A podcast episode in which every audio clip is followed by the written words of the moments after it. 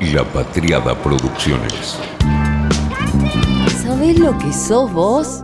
Una anaconda con memoria sos.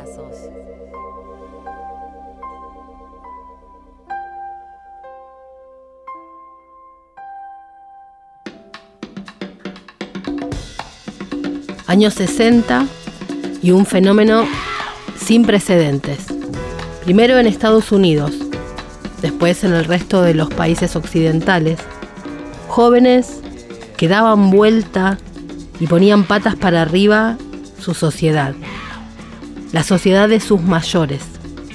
Búsqueda rotunda de nuevas experiencias, el cuerpo, la psicodelia, luchas contra la violencia, misticismo, el mundo libre, libre de toda alienación de la tecnología, libre de ese dinero que deshumaniza, libre de la violencia y de la injusticia. La historia de una revolución que todavía hoy, cuando queremos ubicar esa palabra en algún tiempo y espacio, pensamos en los años 60. De telón de fondo, la música, la música de los años 60, el rock. Hijo del jazz, nacido en las entrañas de los Estados Unidos. Blues y la música negra estadounidense, el country, el folclore del interior profundo de los Estados Unidos, los Ozarks, los Apalaches, zonas abandonadas por sus pobladores cuando viajaban a las ciudades. Primero la llamaron Race Music y después el nombre erótico del propio ritmo, rock and roll. Bill Haley y todos girando alrededor del reloj. Y Elvis. De Memphis a cambiar el planeta. Ruptura absoluta con su propia sociedad, con la sociedad tradicional. Los movimientos de Elvis y su pelvis. Lo disruptivo, un fenómeno maldito y prohibido. Las cruzadas de David Neville las cruzadas de los cristianos que veían en el rock un plan sistemático para convertir a toda una generación de jóvenes en enfermos mentales, emotivamente inestables, con objeto de hipnotizarles, prepararlos para su sumisión controlados por elementos subversivos, controlados por el demonio. Del otro lado del océano pasaba algo parecido los subsuelos de la revolución empezaban a tocar la guitarra. Los Beatles y después los Rolling Stones. El rock, insertado en el centro de los intereses comerciales también. Rompían todo, con organizaciones de conciertos, compañías multinacionales, toda la industria alrededor. Después el movimiento se politiza explícitamente. Vietnam, las luchas raciales, el juglar de Greenwich Village, Bob Dylan, la canción de protesta. Del otro lado, en la otra costa, los Beach Boys. Solo queremos divertirnos. O gritar con Credence, Little Richard, de Mamas and the Papas. Que viva para siempre el sagrado rock. 1967 como año central. LSD, los Beatles los Beach Boys, los poetas beatniks, los Rolling Stones, los poetas alemanes románticos vueltos a leer, el amor, Jack Kerouac, andar su ruta, Ginsberg, probar, transformar la sociedad, dar la vuelta por completo, Tom Wolfe, las pruebas de ácido, Revolver en Gran Bretaña, The Doors, los Rolling Stones, originarios de la ruptura, Strawberry Fields Forever y La Satánica Majestad. 1967 aparece como el pasado y al mismo tiempo como la idea de que existe una posibilidad de pensar un futuro, en el sentido de que la utopía puede ser una posibilidad más que la distopía que hoy nos persigue. Jacques Derrida ideó el concepto de ontología. Mark Fisher lo retoma y él habla del sentimiento de nostalgia que atraviesa a gran parte de la cultura actual por los futuros perdidos, por lo que fue cancelado por la posmodernidad. Cuando el futuro se rompe, cuando no hay futuro y no es una canción, alguien se va a ocupar de construirlo.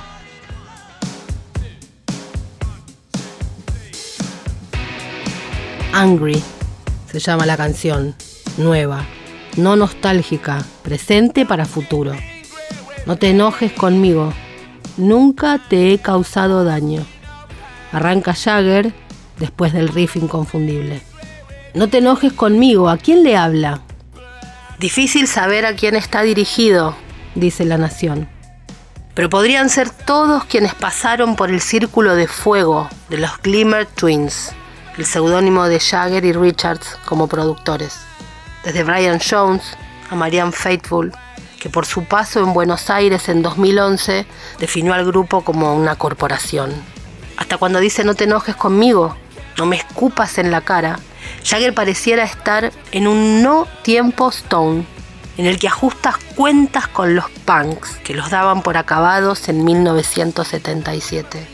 ¿Y qué decir de Sonic Youth, que en los 80 proponía reemplazarlos por robots? Bueno, aquí están de nuevo, tal como en aquel pub de Denmark Street, donde le dieron su primer álbum a dos periodistas de la revista Melody Maker y New Musical Express, para tener la primera review de sus vidas, 60 años después. Hasta suena absurdo de solo pensarlo. 2023 y Sidney Sweeney pasea su cuerpo sensual, vestida en cuero negro, sobre un Mercedes en Sunset Boulevard. No hay nada crepuscular, dice la nación, ninguna reflexión sobre la muerte o el calentamiento global y el fin del mundo tal como lo conocimos.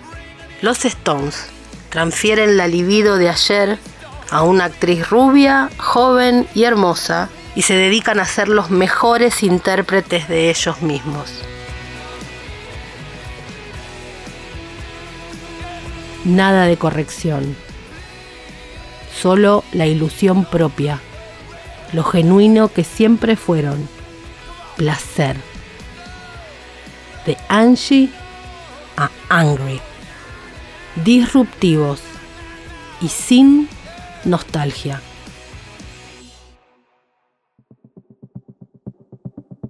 El término disrupción proviene de disrumper, que en latín significa romper, quebrar o hacer estallar una cosa. Luego de un relativo abandono de su uso en el transcurso de la historia, se reintrodujo en los años 90 en el léxico económico, particularmente en el del marketing, para indicar los bruscos trastocamientos que afectan a un sector de la actividad y que se deben a la concepción de nuevos productos o de nuevos métodos. Inmediatamente sufrió un nuevo eclipse, casi total, para volver súbitamente a comienzos de los años 2010 e integrar hoy en día el vocabulario común y corriente y ser utilizado con mucha frecuencia. Lo disruptivo, lo nuevo. Este movimiento de aparición, de desaparición y de reaparición se produce a imagen y semejanza de las evoluciones que se sucedieron en el transcurso del período. La última década del siglo XX asistió a una aceleración de los desarrollos técnicos, mayormente debidos a las ciencias informáticas que progresivamente modificaron un creciente número de prácticas y de oficios. La disrupción tenía que denominar estas transformaciones, pero posiblemente el término no fue adoptado porque definía un resultado de connotación negativa más que una causa en acto a juzgar positiva. La disrupción, en física nuclear, denomina la aparición brutal de inestabilidades en una cámara de confinamiento magnética destinada al análisis de los plasmas. en vistas especialmente a estudiar la posibilidad de la producción de energía por medio de la fusión nuclear. Designa un fenómeno físico, así como ahora un fenómeno técnico, económico, que genera continuas y brutales inestabilidades que impactan en la sociedad entera. La paradoja es que hoy en día lo que redefine nuestras existencias no son las grandes innovaciones, entre las cuales algunas fueron históricamente producidas por el genio humano, sino que lo que transforma sin cesar al mundo en una inmensa cámara de confinamiento bajo las mismas lógicas restrictivas es la mayor banalidad. La disrupción es el nombre de dicha derrota de ese cataclismo que a la velocidad de la luz y en nombre del interés de algunos pocos invierte todas las bases de nuestra sociedad, instituyendo de ahora en adelante el grado cero de la imaginación humana como el vector mayor que preside la construcción de un mundo mejor. Lo disruptivo, la nostalgia, romper todo, tocar la fibra, la fibra que no alcanza a definir el lenguaje, a través de la fibra, la fibra óptica.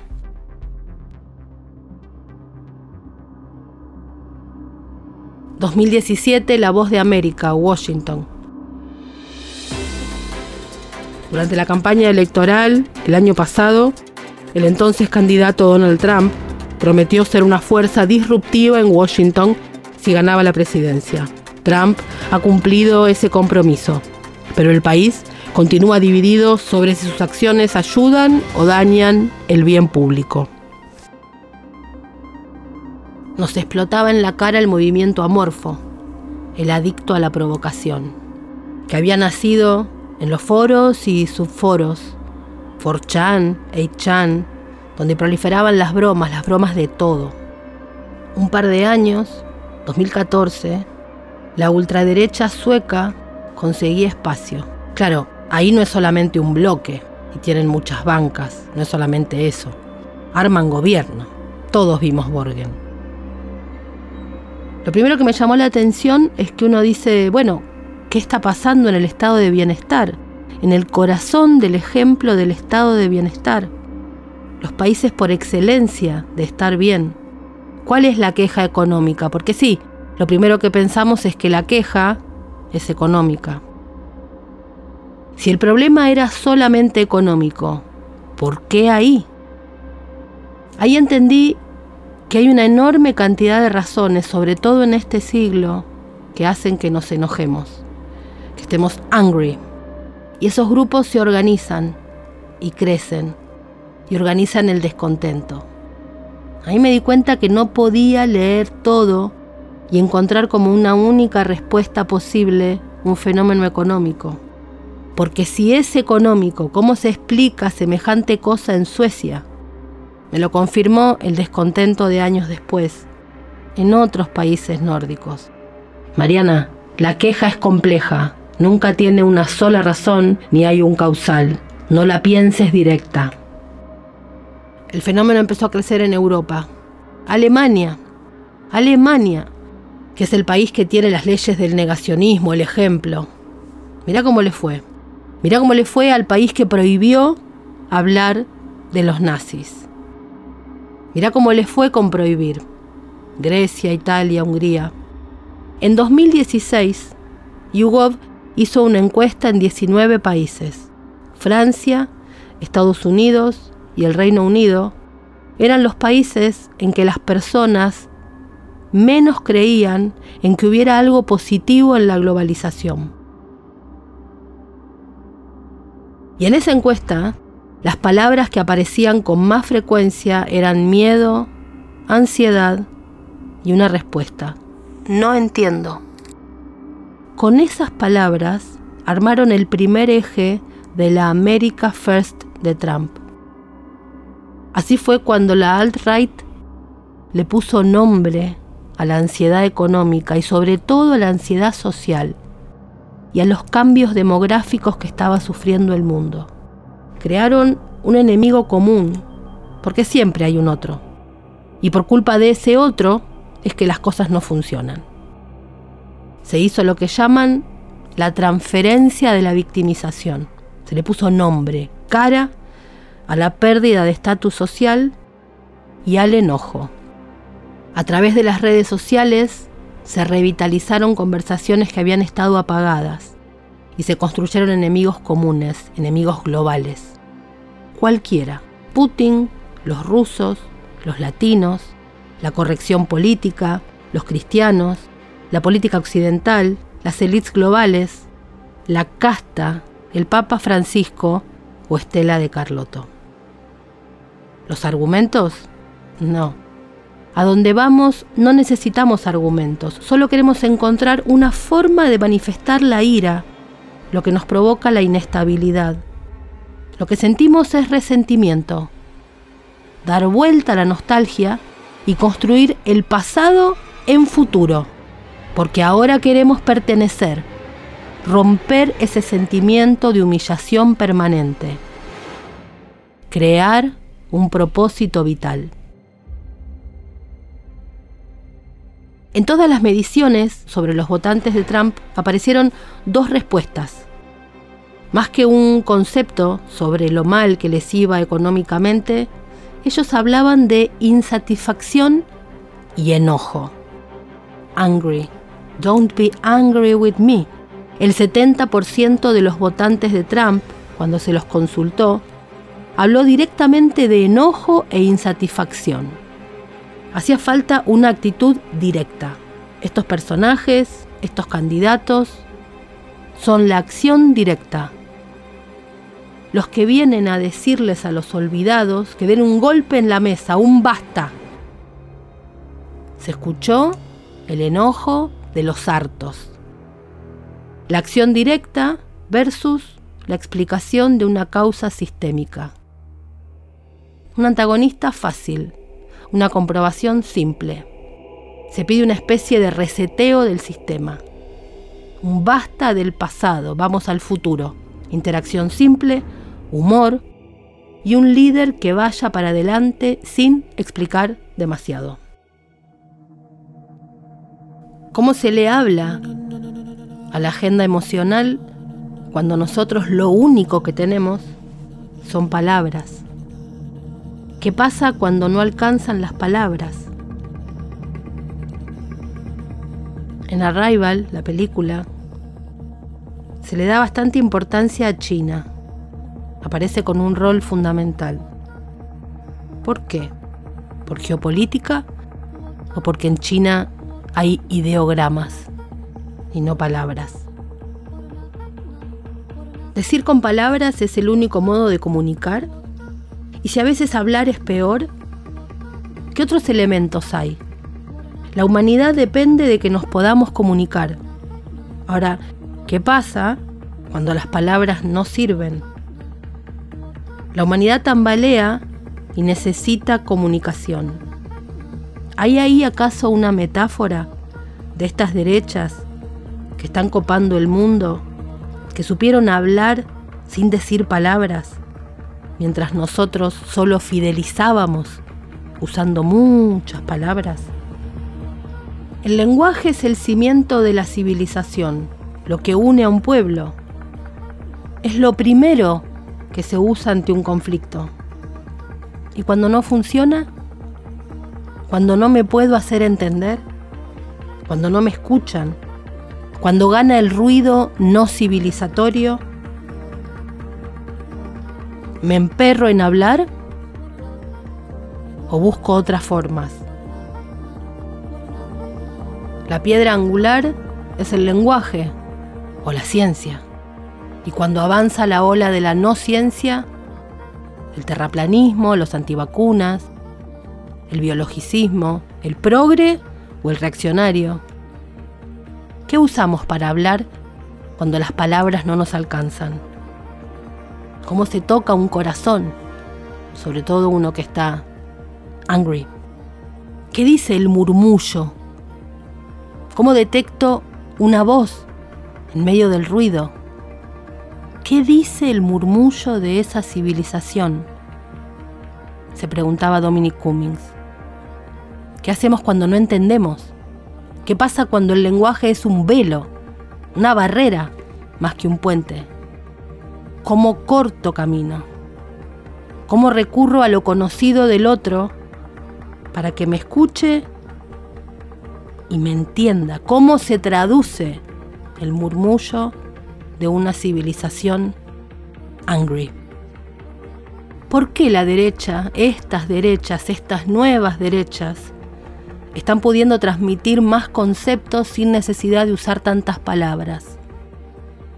¿Qué hace la civilización cuando las palabras nos sirven para comunicarse? El idioma a veces nos resulta extranjero, el nuevo idioma, el del enojo. Pero a veces hay que meterse en el idioma extranjero para poder modificar nuestro propio cerebro. Una fibra unió el enojo, una fibra óptica. Ese fenómeno iba a llegar acá. Por supuesto. Porque ¿por qué nosotros íbamos a ser inmunes? Si la interconexión cultural es absoluta. Si hay niveles de homogenización en ciertos debates que hace 15, 20, 30 años no teníamos, entonces, ¿por qué iba a ser acá la excepción? Si Nike es cultura, ¿por qué no va a ser lo que se discute en Internet? ¿Por qué a nosotros no? Internet como origen de esta nueva comunidad organizada, de esta derecha que nos acecha. La derecha online que adopta las formas transgresoras de aquella izquierda de 1960 y su contracultura, como dice Angela Neigl en Kill All Normies.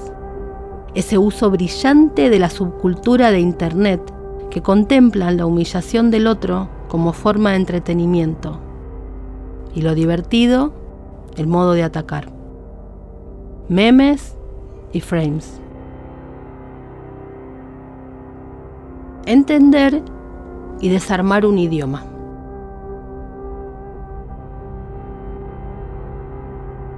La presentación del episodio pasado de Anaconda decía así. Escrutinio definitivo votos desde el hartazgo y nosotros a pensar solo en política estos dos meses. Un candidato memético para quien el exabrupto no es límite, sino trampolín. El error de la respuesta llorosa, indignada y solemne. Un tuit, pero hizo un ruido.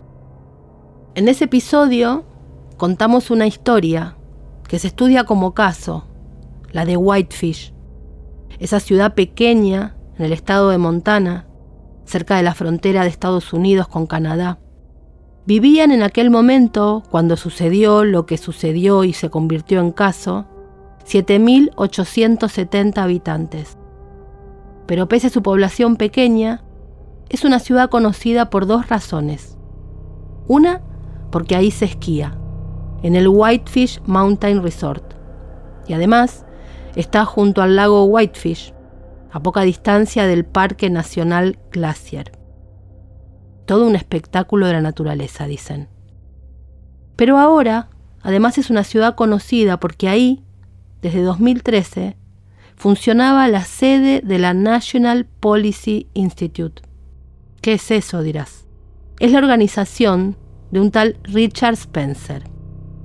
¿Lo conocías? Si lo escuchaste el episodio anterior, ya lo conoces. Pero si no, ¿lo conoces? Es el supremacista blanco más popular de los Estados Unidos y quien acuñó justamente el término alt-right, o sea, estas derechas alternativas, estas de ahora, estas que generan que el amigo Musk diga en respuesta a Tucker Carlson en una foto con Javier Milei, would be quite a change. Sería un gran cambio. Tucker Carlson tuiteó Javier Milei en Buenos Aires, el enemigo del Washington Post y probablemente el próximo presidente de Argentina. Carlson se ríe y Milei levanta los puños. Todavía Milei no es caso. Whitefish era. Como te contaba, en ese pueblo de este supremacista blanco, había un grupo de personas seguidoras de Donald Trump, que tiempo después de ese momento, de este caso, ganó. Gritaban Hail Trump como Hail Hitler, Hail People, Hail Victory. Era un grupo pequeño. El 5 de diciembre de 2013, en una sala municipal repleta de gente se hace una declaración. Ahí denuncian a Richard Spencer porque repudian sus ideas, porque decían que estaban llamando, convocando a ideas nazis. El escándalo crece y una agente inmobiliaria, Tina Hersh, empieza una campaña digital contra Spencer. Por supuesto, Hersh era judía y era atacada. El enfrentamiento primero empieza online. Después siguen las persecuciones, los insultos y el acoso sale de Internet. Sale al mundo físico. Así es que se fija para el 16 de enero, el día en que se conmemora a Martin Luther King, una manifestación. Pero esa manifestación y a ese acto se dice que le iban a poner James L. Ryan, el asesino de Martin Luther King. Escándalo. Se vuelve tema nacional. Los medios nacionales viajan a Whitefish, a ese pueblito de 7.800 habitantes, al centro de la escena, en el centro de la escena nacional. Crece, crece, crece ¿Qué hacen los muchachos de la alt-right? Nada. No hacen ninguna marcha, no hacen ningún acto. ¿Y qué hace Spencer? ¿Ven? dice, me persiguen. Censura previa. Se convierten en figura nacional. ¿A dónde voy con todo esto? A que decíamos que no había que darle más amplificación al acto que preparaba Victoria Villarruel. Si no lo difundíamos, ¿cuántas personas iban a ir al acto? De hecho, ¿cuántas personas fueron al acto? La sala en la que se iba a hacer, que se hizo ese acontecimiento, ¿cuántas personas caben en esa sala? 200. ¿Por qué lo amplificamos? ¿Por qué no podemos conocer ese idioma? Desarmar nuestro cerebro para entender el idioma angry cómplice, seguidores de los negacionistas. ¿Cómo van a decir que no hay que decir nada? Nos cancelaban así, decir que ahora la cancelación no vale ni tres pesos. Estaban enojadísimos los que aman vivir enojadísimos sin darse cuenta que el enojo es el mejor de los combustibles para los que supuestamente quieren combatir. Angry. Don't be angry with me. El lunes por la mañana, después de una gripe que la tuvo toda la semana casi sin poder hablar, habló. Estela de Carlotto habló. Yo no le doy importancia. No he querido hablar por este tema porque no le doy importancia, que haga lo que quiera, ella sabrá si hay castigo o no, si hay repudio o no, depende de cada quien, pero en lo personal ni un minuto de, del tiempo de mi pensamiento para esta gente realmente repudiable. No nos debilitemos, estemos todos juntos, los que pensamos en el bien de nuestro país, porque nuestros hijos dieron la vida por eso, y ella está queriendo hacer similitud con quienes fueron los asesinos de 30.000 personas. Por eso yo no le doy ninguna importancia a esta, mujer, que hable, que diga, que grite, que se pare en un cajón como hacen en otros países y hable lo que quiera. Después lo que dice es cuestión de ella y de su responsabilidad. Estela de Carlotto, interpretando la época, no entrando en las provocaciones, no cayendo, convirtiéndose en otro de los muros contra los White Walkers. Ella y el Papa Francisco. Estela habla el lunes y el martes tiene lugar la ceremonia religiosa, presidida por el vicario general de Buenos Aires y por el padre Pepe. Muy emotiva, Un encuentro directo al corazón, donde las palabras solo eran parte de lo que iba directo a la emoción.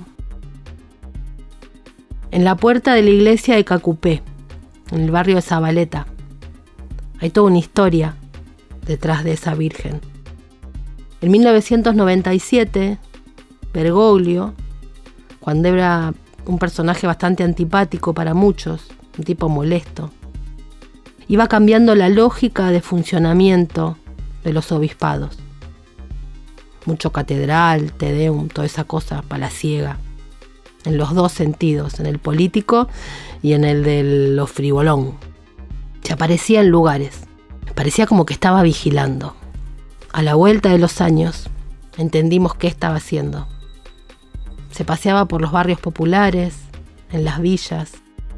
Esos grupos de curas contuvieron tantísimo.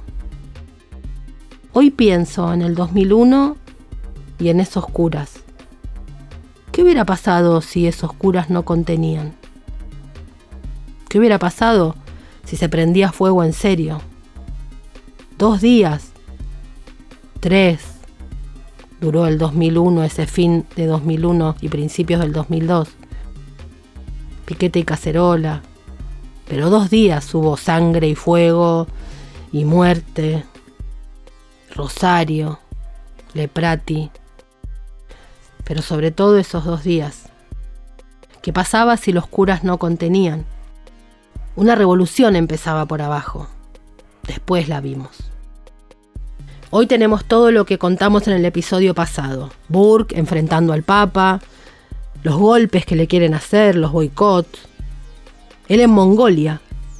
Un encuentro que es geopolíticamente fundamental, a punto de reunirse con China. Imagínate la posibilidad de lo que implicaría el cambio de esquema geopolítico planetario si la Iglesia Católica, el Vaticano, empieza a tener una vinculación directa con China. Basta recordar lo que pasó con Cuba cuando Juan Pablo II viajó y se reunió con Fidel Castro. Si lo que pasó en una islita movió como un huracán, como un terremoto, el mundo entero, imaginemos China. Si China pasa abiertamente a tener una vinculación con el Vaticano. Aquella primer caminata a la catedral desde Cacupé era parte del movimiento tectónico que estamos viendo hoy. Aquella procesión con la llegada de esta Virgen paraguaya era mucho más que una procesión. Así que eso que pasó en Zabaleta el martes es mucho más que una misa. Además ahí fue la primera vez que Francisco le lavó los pies a otros sacerdotes, ese gesto, ¿no? Lo que hizo en Lampedusa con los inmigrantes, arrodillarse y mostrar lo que significa la humildad. Un acto impactante. Miles y miles de personas. Pero no una cosa naftalínica de los claustros. Era como un pogo. Canciones, aplausos, los divididos pero de la fe. Todos terminaron llorando, todos terminamos llorando. Atrás mío estaban los pibes del hogar de Cristo, que son básicamente pibes hechos mierda que pudieron salir del Paco, pibes que zafaron y obviamente evangelizan de inicio a fin, como los milagros hechos cuerpos de personas. Contra el ultraje era la primera palabra que aparecía cuando empezabas a caminar para llegar a la puerta de la iglesia, ultraje. Esta misa de desagravio frente al ultraje era por las acusaciones del candidato más votado, por la supuesta simpatía del Papa Francisco con la izquierda, con los comunistas, por ser comunista, por ser el representante del demonio, por su simpatía con el demonio. No contestaron, no reaccionaron. Tomaron el caso Whitefish, sin siquiera conocerlo seguramente. Llevaron el tema a su propia localía no jugaron de visitantes. Hablaron ahí, a donde manejan algo más que el lenguaje, la fibra a tocar cuando con el lenguaje no alcanza. cuando hay que decir mucho más que lo que puede decir una palabra, cuando hay que reivindicar la justicia social, no porque es el eje del peronismo, sino porque es el corazón del Evangelio. Frente a un día que para nosotros es de fiesta, el Día de la Madre Teresa, yo tuve la oportunidad, los curas más viejos de del barrio eh, y de las villas de los barrios, tuvimos la oportunidad de conocerla cuando vino a la Argentina y sentir que nos encontramos con alguien que tenía la presencia de Dios, alguien que era muy importante en todo el mundo y estaba siempre al servicio de los demás. Nos pareció este día el indicado. La Madre Teresa para todos nosotros es la santa de la caridad, la que nos enseñó no de palabra, sino con su vida lo que significa la entrega al otro, el servicio al otro. Por eso elegimos este día y por eso también elegimos este lugar, porque en este lugar alguien con mucha simpresa, en el año 97, cuando trajimos la Virgen de Cacupé, que preside nuestra parroquia, vino no solamente hizo la misa, que sino también se metió entre la multitud caminando para llegar aquí y compartir con el pueblo villero un momento de importancia y de cambio que tenía que ver con las raíces que aquí se viven. Alguien que siguió visitando permanentemente no solamente esta villa, cada 8 de diciembre el venir por los pasillos, llegar aquí, compartir la misa, unos mates, el amigo obispo de Buenos Aires, amigo de los villeros, amigo de los muchachos del hogar de Cristo, el padre Jorge Bergoglio.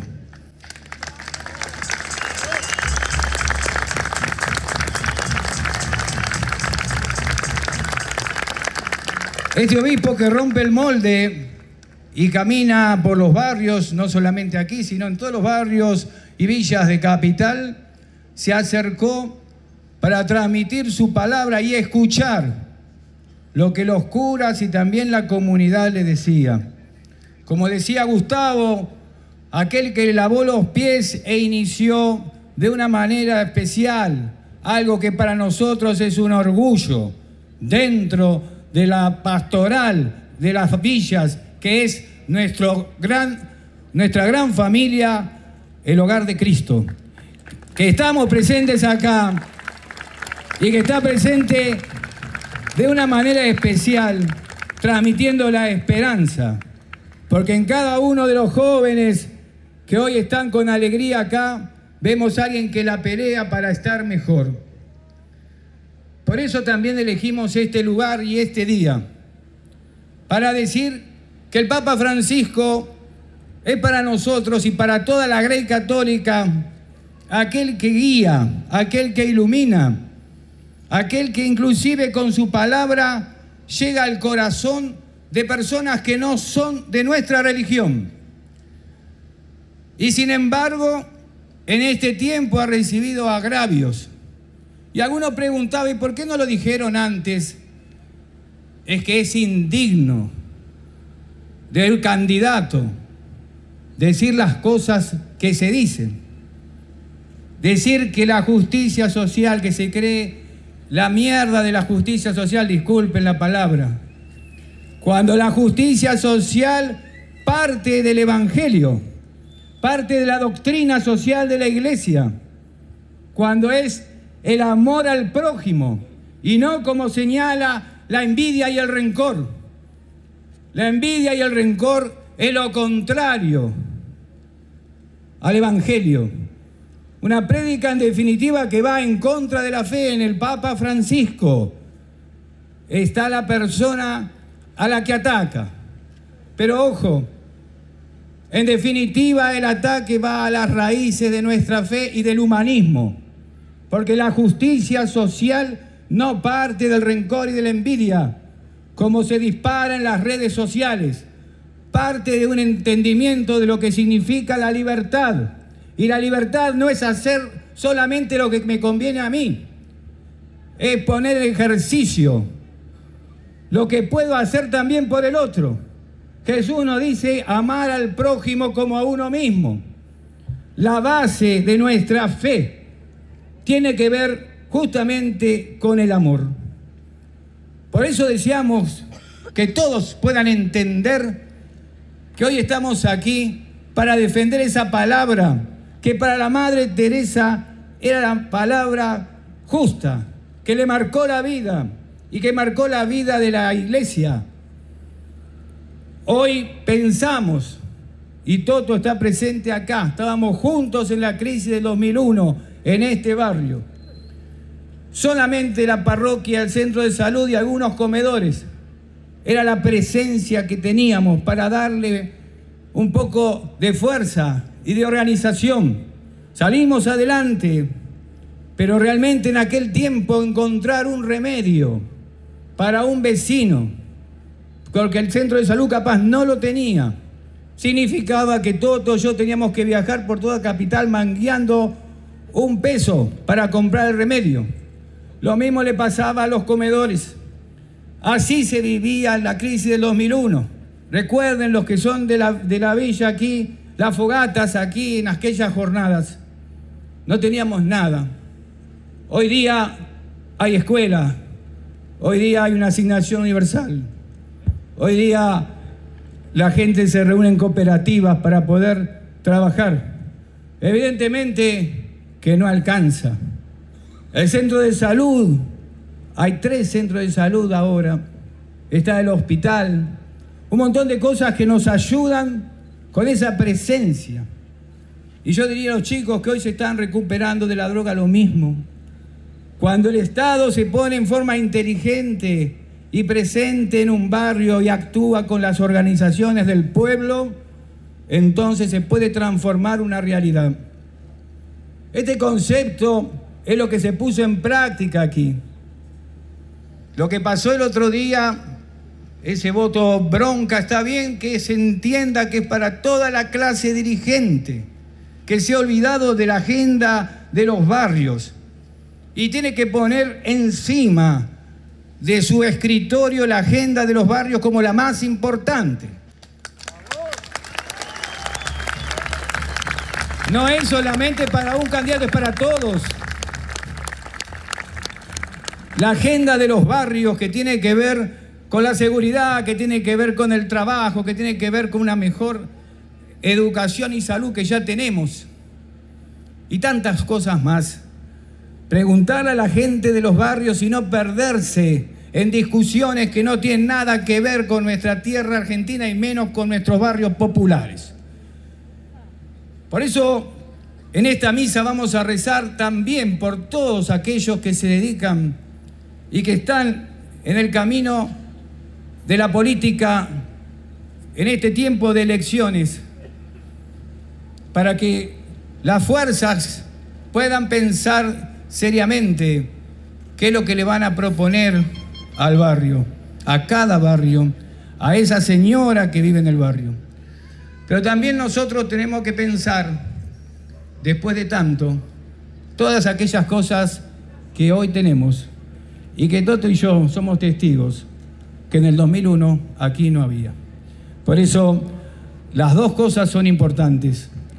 Vamos a pedirle a Dios que nos bendiga en esta tarea, a todos los argentinos, y realmente de compromiso de los curas villeros es siempre estar trabajando al lado de los más humildes, de los barrios populares, en las villas, amando la religiosidad del pueblo y organizándonos siempre para servir a los demás. Que Dios nos bendiga y que la Madre Teresa sea siempre nuestra figura a seguir. Muchas gracias. Conmovedor. Todas esas partes del discurso que apuntaron a la escucha, a la escucha en momentos de griterío, a la escucha para presentar futuro, a la escucha contra la nostalgia que solamente da naftalina. Hay que hacer un tema nuevo cuando los demás están angry. Por suerte, lo entendió Kisilov. Están pasando cosas eh, complicadas y novedosas.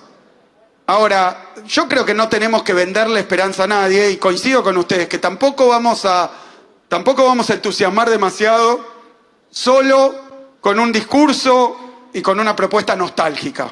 Lo digo, ¿no? Porque nosotros que somos parte del peronismo, uno dice, bueno, Perón, Evita, Néstor y Cristina, pero no tengo ninguna duda de que son los momentos más gloriosos que vivió nuestro país, no tengo ninguna duda pero creo que tenemos que ir dándole un carácter de época nuevo, generacional y de época nuevo. Nosotros no podemos vivir más y no es justo que vivamos más de los... Tienes ya tu fillo a esas bandas de rock, ¿no? Que tocan los viejos grandes éxitos. Y uno, y uno sabe, pero bueno, va a haber que componer, muchachos. Va a haber que componer. Una nueva, no una que sepamos todo. Una nueva. Y también Sergio Massa. ¿Será que entendieron?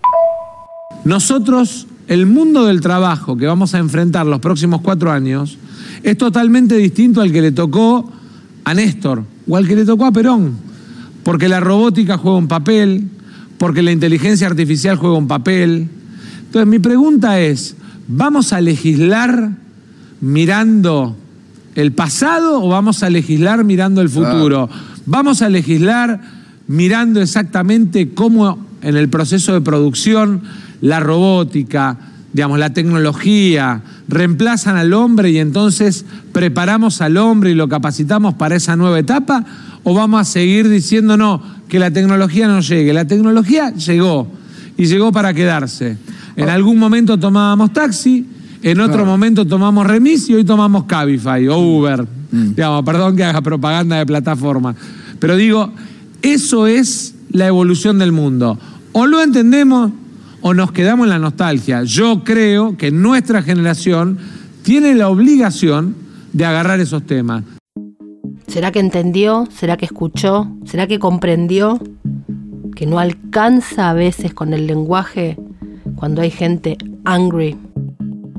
El documento que firmaron los curas villeros era igual de contundente que esa palabra que era más que palabra. Como equipo de sacerdotes de villas y barrios populares del país, expresamos nuestro más enérgico repudio a las distintas manifestaciones del candidato de la libertad avanza, señor Javier Milei, que afectan a la persona del Papa Francisco, que pasan desde agresiones vulgares e impropias de quien busca representar a nuestro país hasta conceptos mentirosos sobre las ideas del Papa. Uno se termina preguntando, dicen, si alguien con ese desorden emocional, que no puede encontrarse con quien piensa distinto sin gritar e insultar, puede soportar las tensiones propias del cargo público al que aspira. Después explican que eligieron ese lugar muy sagrado para el pueblo de los barrios populares, donde la Virgen de Cacupé llegó en 1997 en una impresionante manifestación desde la Plaza de Mayo, caminando entre la multitud nuestro obispo Jorge Bergoglio, con su poncho y su rosario, acompañando al pueblo villero. Yo me emociono, sepan disculpar. Según el Papa Francisco, dice otra parte del comunicado, la mejor política es la que se pone al servicio de la fraternidad y la amistad social. No hay verdadera libertad sin fraternidad. Necesitamos construir paz, diálogo e inclusión. Optamos por una política que busca el bien común, teniendo en el centro a la persona humana. Creemos que abusar del mercado lleva a la deshumanización a través del olvido de los más débiles. Simpatía por los débiles. Si solo despertás leones, es lógico que se coman a los corderos más indefensos. En la ley de la selva solo ganan los más fuertes.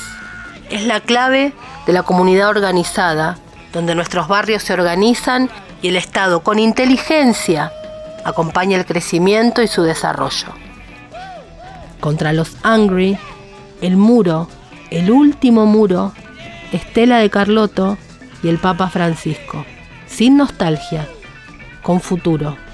Bueno, eh, la charla que tuvimos con ellos apenas lo- lo- los vimos, eh, que fueron llegando a diferentes horarios, intentamos tener una cuando, cuando llegó la mayoría, fue que al final eh, lo pasado ya está, fue muy lindo, fue, fue histórico, pero ahora cuenta, cuenta seguir. El ADN del jugador de fútbol y más de argentino, eh, de cualquier futbolista profesional, es el ADN seguir continuando a ganar, a intentar competir, que es lo que le dijimos a nuestros jugadores, que queremos seguir compitiendo y seguir en la línea que, que estábamos, respetando siempre a los rivales, sabiendo que, que ahora será mucho más complejo eh, jugar contra, contra los equipos, pero que ninguno se puede dormir, un poco lo que, lo que se viene hablando, esta camiseta y este, este escudo, este país, eh, implica constantemente mejorar y bueno, tenemos una oportunidad buena para, para seguir eh, estando bien. Jugó Jagger, jugó Estela, jugó el Papa, jugó Argentina. Yo digo un poco en broma y bastante en serio que la escaloneta es la estructura psíquica de la Argentina, la conexión, el fenómeno. No es una selección de fútbol o el triunfo, hay otra cosa, el vínculo. Tanto para aprender ahí, cuando no hay palabras, ¿cómo se genera la comunicación? Scaloni es un técnico, pero bueno, el fútbol, como digo siempre, es un arte, una filosofía. La política siempre tiene tanto que mirar en el fútbol para aprender. El fútbol no es un deporte, es algo muchísimo más importante. Y ahí los estrategas son los que ganan. Scaloni, un técnico tan maleable, tan poco rígido, con unos principios, pero también táctico, conocer al rival, entender el idioma del otro para cambiar el cerebro, sin atarse a los viejos éxitos, ni al pasado glorioso, ni a la nostalgia. Sacar temas nuevos y no estar angry. Ser disruptivos pensando en el futuro. Escalonetizarnos. Entender Whitefish, seguir al Papa y convocar a la calma de Estela. ¿Quién dijo que algo es viejo cuando tenés un tema nuevo? Fue una realización de La Patriada Producciones.